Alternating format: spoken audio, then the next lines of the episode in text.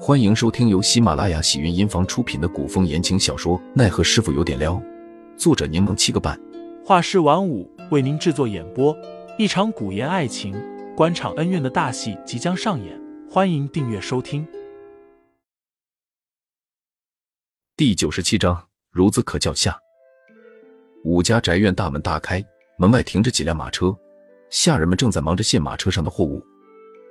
杜潇潇观察着门外的动静。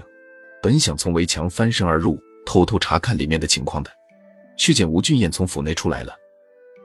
杜潇潇忙装作路过，偶遇了吴俊彦。咦，吴公子怎么在这儿？吴俊彦笑笑，家师今日入帝都，一应事务刚刚才安排好。杜潇潇点了点头。难怪你今天没去看《七院志》。事发突然，家师一向雷厉风行，行事果决，也未通知。我昨夜才收到消息，也是措手不及。吴俊彦调侃道：“这一早我就让人送消息给了远志，生怕他因此事怨我。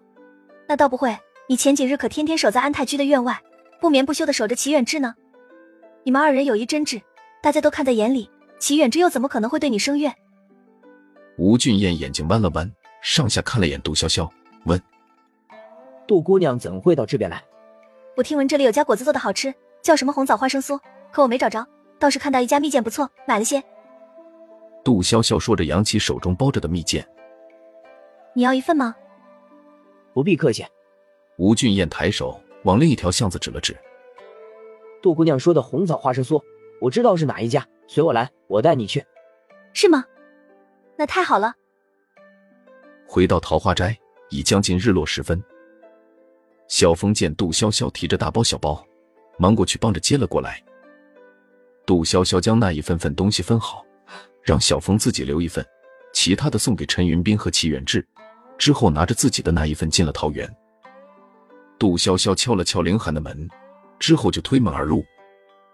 正在研究棋谱的凌寒斜睨了杜潇潇一眼。屋内主人还未回应，来人怎可推门而入？杜潇潇不理会凌寒的说辞，反正他每次进自己屋子也不自觉。何必要求他？小零食，你吃不吃？凌寒放下手中的棋谱，轻叹了声，满眼忧虑。杜潇潇，你天天这样吃，会长成胖姑娘的。你本就名声不好，不怕到时候无人敢要你？胖姑娘怎么了？胖姑娘多可爱！哼，不给你吃了。杜潇潇正准备收回手，便被凌寒捉住了手腕。算了，还是我们家养你吧。哼，我有我爹，不用林叔养。林寒接过油纸包，打开一看，眉头微不可察的皱了下。你这红枣花生酥，怕是走了好几条街买到的吧？杜潇潇淡然自若的笑笑。是啊，我没事闲逛，刚巧遇到了吴俊彦，买东西的钱都是他付的。你下次去吴府做客的时候，记得带点回礼啊。林寒无语凝噎。你成行，倒是总让我来还。杜潇潇理直气壮。不好吗？林寒想了想，总比对方让别人代替他还人情要好，于是默认了，没说话。杜潇潇坐在一旁问道：“你今日有去观雪院探望齐远志吗？”林寒拿起一块红枣花生酥放入口中，问：“我为何要去？”你没去啊？杜潇潇仰天长叹，苦口婆心的教育林寒道：“咱们同住一屋檐下，怎么说也是朋友。”人家齐远之刚回来，你当然要去看看了。我上午喊你，你说有事的时候，我就想说你的。本以为你下午会去，结果你压根没将这件事放在心上。凌寒风轻云淡的问了句：“之前他的事，我有没有帮忙？”“帮了啊。”“从义的下落，是不是我帮着找到的？”“是啊。”“那不就得了？”凌寒放下手中半块糕点：“我帮了他，并不要求他回报。”怎么还得要我去看望他？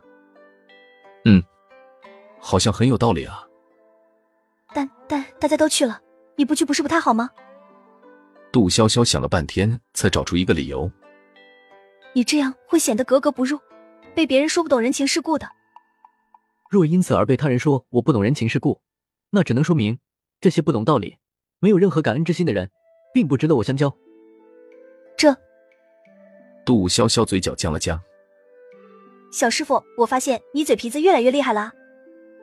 杜潇潇胆大包天的摸了摸凌寒的头，嗯，肯定我教的好，孺子可教也。